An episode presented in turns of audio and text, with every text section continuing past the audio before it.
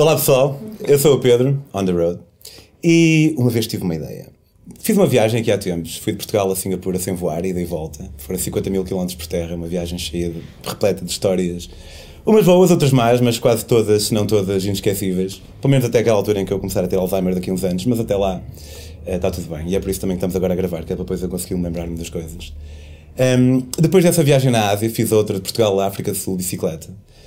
E reparei que estas histórias todas que eu tenho, também muita gente as tem. E achei que era boa ideia abrir um espaço onde as pessoas pudessem vir e partilhar as suas histórias, as suas vivências. Uma ou duas histórias. E hoje tenho aqui o Tiago, o meu amigo meu, que se vai apresentar. Obrigado pelo convite, Pedro. Vai, mas olha, se soubesse não tinha vindo. Primeiro estás suspensório, estou habituado. Segundo, tu és psicólogo, estou sentado num sofá aqui ao pé de ti, que era uma coisa que quando nos sentámos aí nas nossas conversas, Estás nos passeios, nos bares do bairro Alto, havia menos pressão aqui, tenho sempre aquela ideia que me vais analisar e tal. Não Se calhar já comecei. Obrigado. Noto aí alguma insegurança, Tiago? Não, não estou, não estou isso. Insegurança em relação a estar frente a um psicólogo. Estou. Não, estou preparado é para falar daquilo que nós costumamos falar sempre, aquilo que é o tema dominante das nossas conversas, que são as viagens. E fico muito contente por teres esta, esta rúbrica aqui, porque acho que vai, vais, vais ter aqui gente muito, muito interessante e vai ser um sucesso. A começar contigo. Então, conta-nos um. Antes de nos contares a tua história, falas um bocadinho assim do contexto, o que é que te levou a, a fazê-la, o que é que tinhas feito antes. Bem, hum, quando no- não fui só eu que fiz a viagem, fiz com um repórter de imagens, João Fontes, e com, e com um fotojornalista, João Henriques. Somos amigos há muito tempo. E esta, via esta viagem, que é uma, um périplo pelo Médio Oriente e pelo Maghreb, na altura da Primavera Árabe, hum, com o mote de descobrir como se faz uma revolução e qual o impacto que aquelas revoluções iam ter naquela zona do mundo. Um, esta ideia vem no seguimento de outra que tínhamos feito dois anos antes, uh, que tinha sido descer o continente africano, de Lisboa até a África do Sul, uh, a caminho do Mundial de Futebol, tendo Jeep, tendo o campeonato, tendo o futebol como pretexto para chegar a outras histórias que nos interessavam mais, porque como o futebol é tão transversal, acaba por tocar em temas da economia, da sociedade, dos direitos humanos, e era com esse gancho que nós queríamos lá chegar. Ficámos tão entusiasmados com essa viagem que depois uh, encetámos aí a Estrada da Revolução uh, em, do- em 2012 e, e claro que as dificuldades uh, afiguravam-se muito maiores do que no primeiro porque to- os nove países que nós tínhamos no plano um, que, nos, que, que, que tencionávamos cruzar estavam todos eles a sofrer um momento de, de convulsão sociopolítica e a Síria estava lá no meio e era quase incontornável. Uh, estávamos em 2012, a guerra, a- as manifestações, portanto, a revolução tinha começado em março de 2011 Yeah. e naquela altura uh, as pessoas estavam a começar a pegar em armas. E, portanto, discutiu-se entre nós se devíamos, se tínhamos condições de incluir a Síria no. Discutiu-se antes de partirem ou, Antes de ou situações que mudaram foi, meio? Foi desde o início, ah, porque já se, já se temia que fosse o país que ia passar por mais dificuldades. Ah, o, país em que o regime ia, ia colocar mais pressão sobre os manifestantes. Ahm, e então nós desde o início discutimos se íamos à Síria ou não. Ahm, portanto, desde o início que essa foi uma, uma das principais discussões, se, se entrávamos ou não na Síria. E, e dividiu-nos bastante em várias ocasiões. Que uns diziam tipo, bora, e eu dizia tipo, hum, acho que não.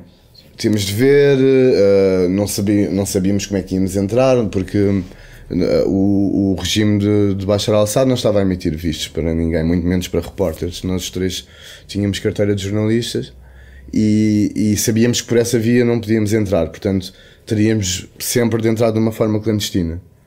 E a entrada de forma Mas tu, clandestina. enquanto jornalista, tu não és obrigado a pedir um visto enquanto jornalista, suponho. Não, mas eh, para entrar no país precisas nem que seja de um visto de turismo. Esses também não estavam a ser emitidos. Sim, sim. Não estavam a deixar en- entrar estrangeiros no país.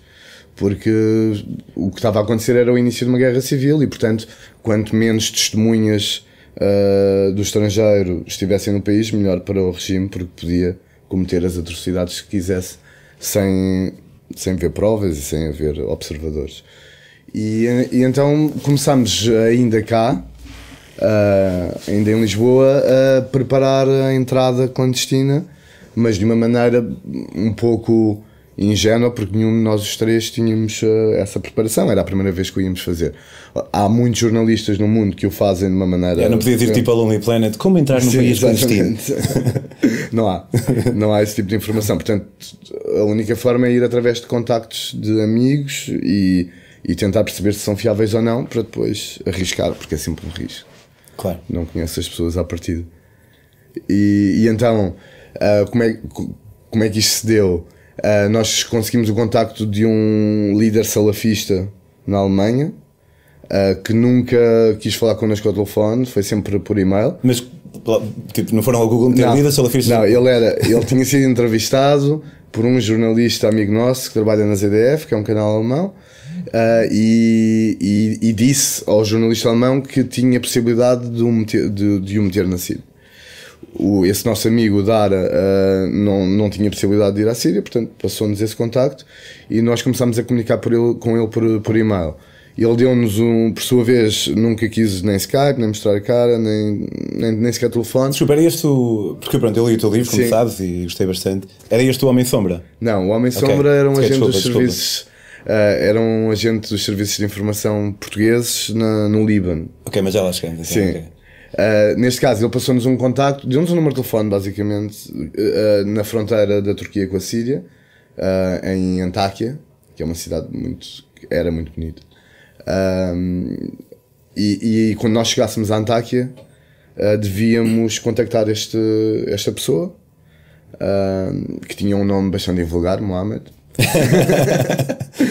e, e, devíamos depois combinar com ele uh, como entrar na Síria. Foi o que fizemos. Não é? Chegámos a, não lhe ligámos antes, seguimos as instruções e ligámos só quando chegámos à Antáquia, à fronteira, à cidade fronteiriça. E... Ele já me esperava, suponho, ou não? Não, okay. não me esperava, minimamente. E lembro-me, nós, esse episódio foi engraçado, porque nós, como fazíamos as viagens sempre com orçamento muito baixo, fomos para o hotel mais podre de Antáquia, uh, que tinha prostituição, tinha prostituição e não sei o que, era uma coisa assim mesmo muito, muito podre. E quando combinámos, para não cair em descrédito dos jornalistas internacionais que vieram à Antáquia, não combinámos no nosso hotel, combinámos num hotel três estrelas lá no meio da cidade. E combinámos uma hora, não é? E, e fomos para lá os três para a porta. E passou bastante tempo da hora combinada e de repente foi assim um momento bastante cinematográfico.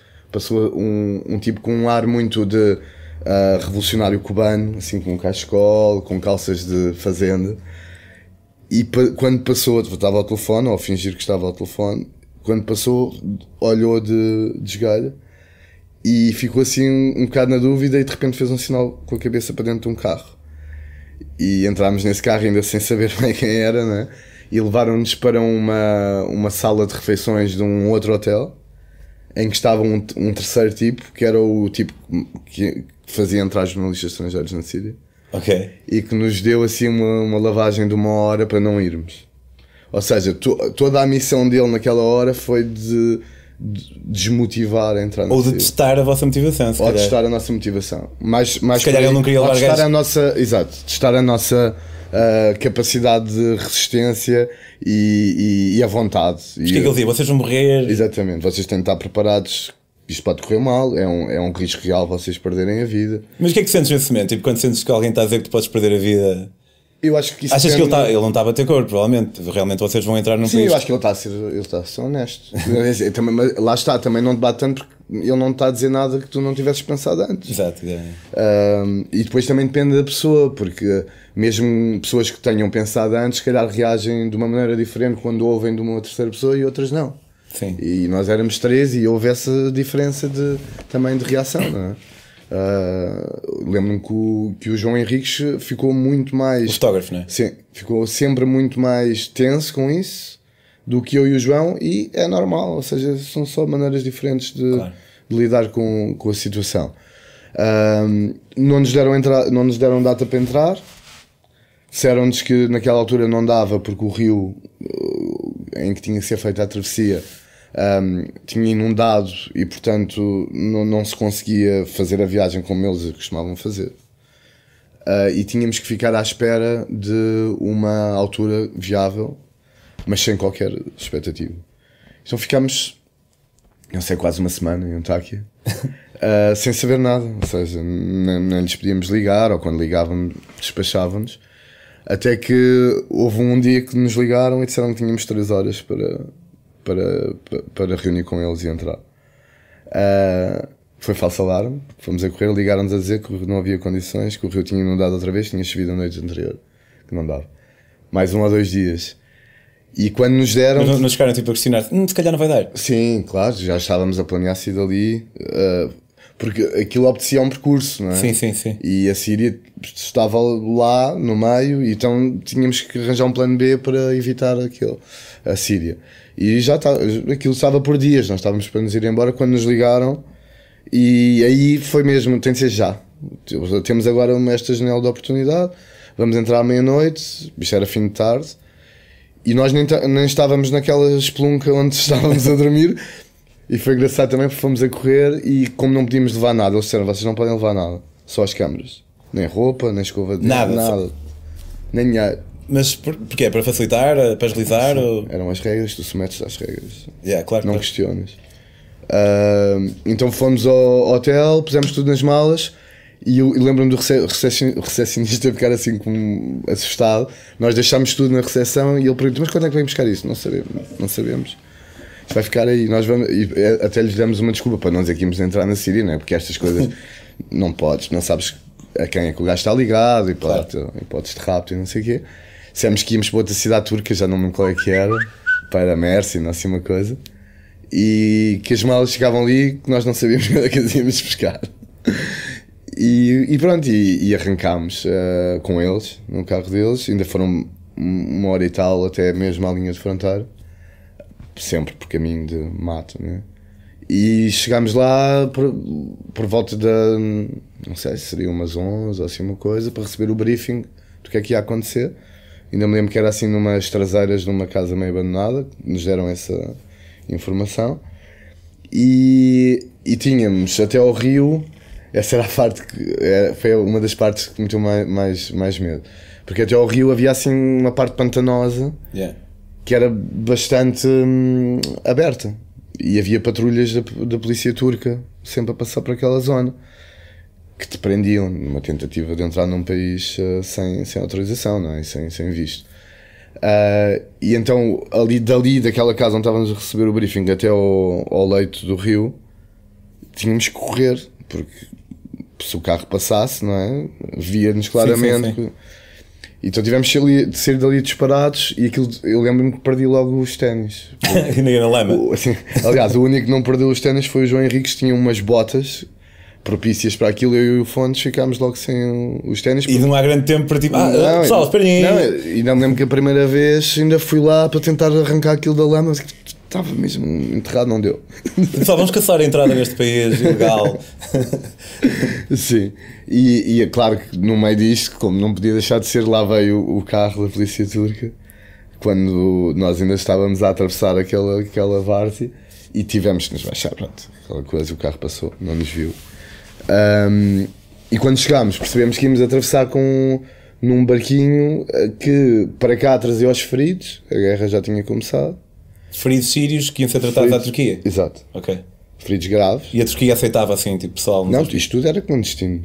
Portanto, eles a partir do momento que entrassem na Turquia, a Turquia aceitava. Pois era isso que eu queria dizer, sim, ok. Mas a passar não, ou seja, claro, se eles claro. fossem apanhados, uh, provavelmente iam, iam ser interceptados, não é? principalmente os traficantes, se calhar até tratavam o ferido, mas, mas quem os fazia passar. Não era muito bem tratado. Não. E, e chegaram dois feridos, e nesse mesmo barco, portanto, na ida, entramos nós, um tipo que levava revólveres, não era, não era uh, metralhadoras, não, não era Daqueles... era um revólver. Uma manta assim com, com revólveres lá dentro uh, e medicamentos. Mas revólveres e... de tráfico ou para eles? Para, para a guerra. Okay. era o início da guerra, ou seja, estavam a tentar um, apanhar as armas que existiam na Turquia. Claramente estavam mal armados uh, e, e, e, fomos aí, também havia ajuda, havia medicamentos, roupa e não sei o que para quem precisava, também foi tudo nesse barquinho.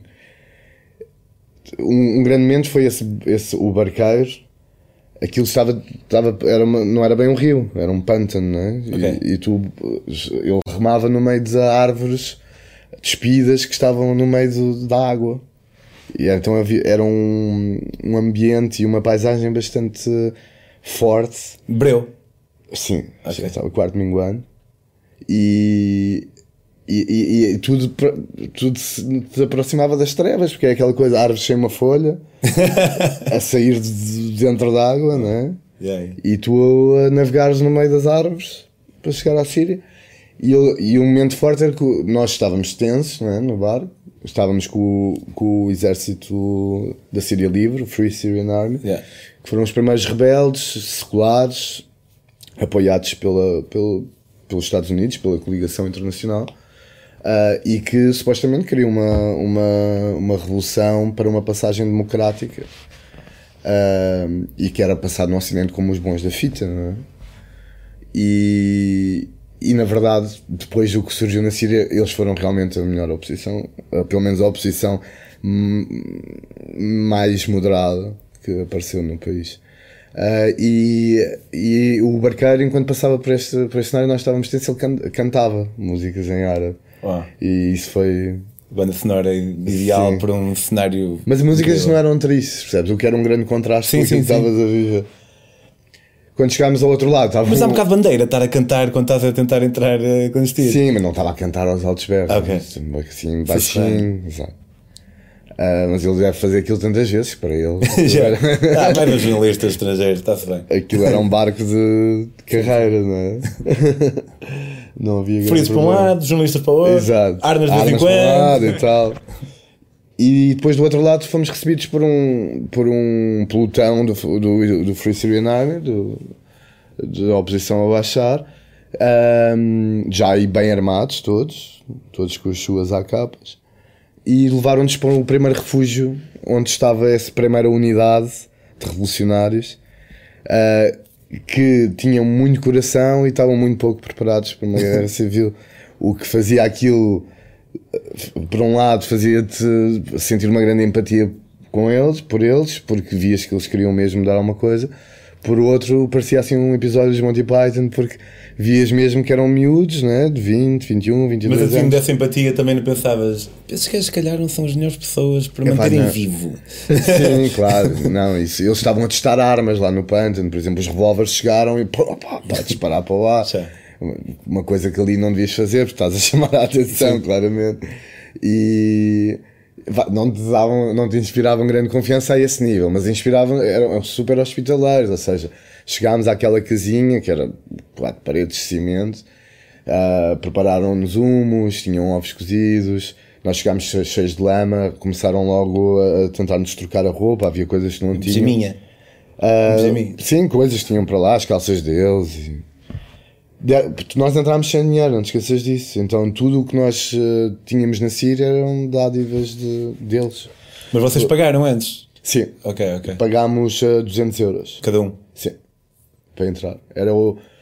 uh, Só para tu veres, eles disseram que tinham, eh, tinham entrado com a BBC e que a BBC tinha pago 1500. Mas a BBC se calhar estava no hotel de 4 estrelas antes. Sim, exatamente.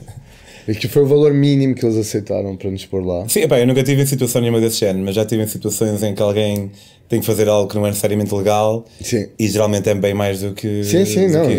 Eu- eu- aliás, nós quando lhes dissemos que só podíamos pagar isto, eles quase, quase nos disseram que não valia a pena levar-nos para lá.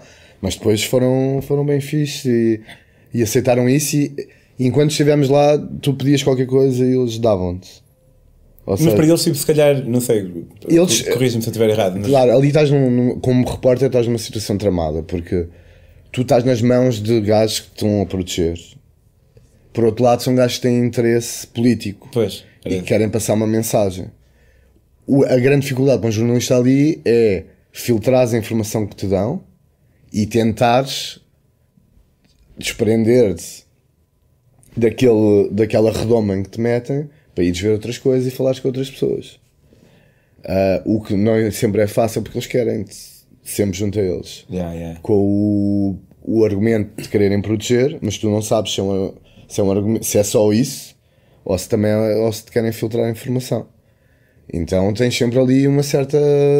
tens sempre ali um, um bocado de jogo de cintura para tentares. Obviamente não perdes, porque dependes deles, portanto não perdes a confiança com eles, mas por outro lado soltares-te para poderes fazer trabalho independente. Uh, e é, é, é, complicado, mas consegue-se. Sim, sim. Faz lembrar um bocado às vezes quando estás num país qualquer e alguém te pega pela mão na Índia e tu hum, vou com este gajo não? E diz que é o melhor preço que existe, mas depois tu vais querer perguntar o preço ao gajo que está ao lado e diz: Não, não, não, esse gajo é mentiroso. Faz lembrar um bocado isso, mas é, apesar de, ser, apesar de, ser, completamente diferente. Ali, ali havia uma coisa que nos uh, salvaguardava e, e deixava a consciência um bocado tranquila: é que era evidente que o regime estava a violar Sim. os direitos humanos, estava a matar gente em manifestações e estava a massacrar pessoas inocentes que muitas delas nem tinham qualquer ideal político, percebes? E, e este grupo com que nós estávamos basicamente era uma semente da revolução. Eram pessoas como eu e tu que durante 40 anos levaram com a dinastia Assad, que tinham amigos presos, que tinham, tinham assassinado um tio e que, portanto, aproveitaram esta oportunidade para se rebelar contra o regime, percebes? Era uma coisa muito pura. Naquela zona onde nós andámos, que é a zona, por acaso, a zona onde andámos vai ser o palco da última batalha da guerra da Síria, que é Idlib, vai, vai começar agora, okay. nas próximas semanas. Tu não vias naquela zona uma presença uh, radical muito forte. Havia, obviamente, alguns membros uh, ligados uh, a células islamistas, Hum, mas era uma minoria. Ou seja, passado dois anos, isto foi em 2012, passado dois anos, aquela já era uma zona dominada pelo, pelo Estado Islâmico. Uh, portanto, vês que as coisas muito rapidamente mudam de desfigura. Yeah. Incrível. Olha, eh, eu obviamente estava para mais 45 mil horas, uh, mas em vez dessas 45 mil horas, está aqui o livro do Tiago, A Estrada da Revolução. Podem comprar em A pedromoreira.com barra metamorfose. Um, tem lá esta história, a sua conclusão é muito mais. Tiago, obrigado por teres vindo. Obrigado. Pedro. Já agora deixei o repto pessoal aí em casa que também tenha as suas próprias histórias, ou conheço o Manel das Ortigas, que uma vez foi à Espanha e conheceu o rei, ou seja o que for. Pá, por favor, enviem-nos mensagens. Podem enviar mensagem através da minha página, Pedro on the Road, no Facebook. Uh, e até daqui uma semana.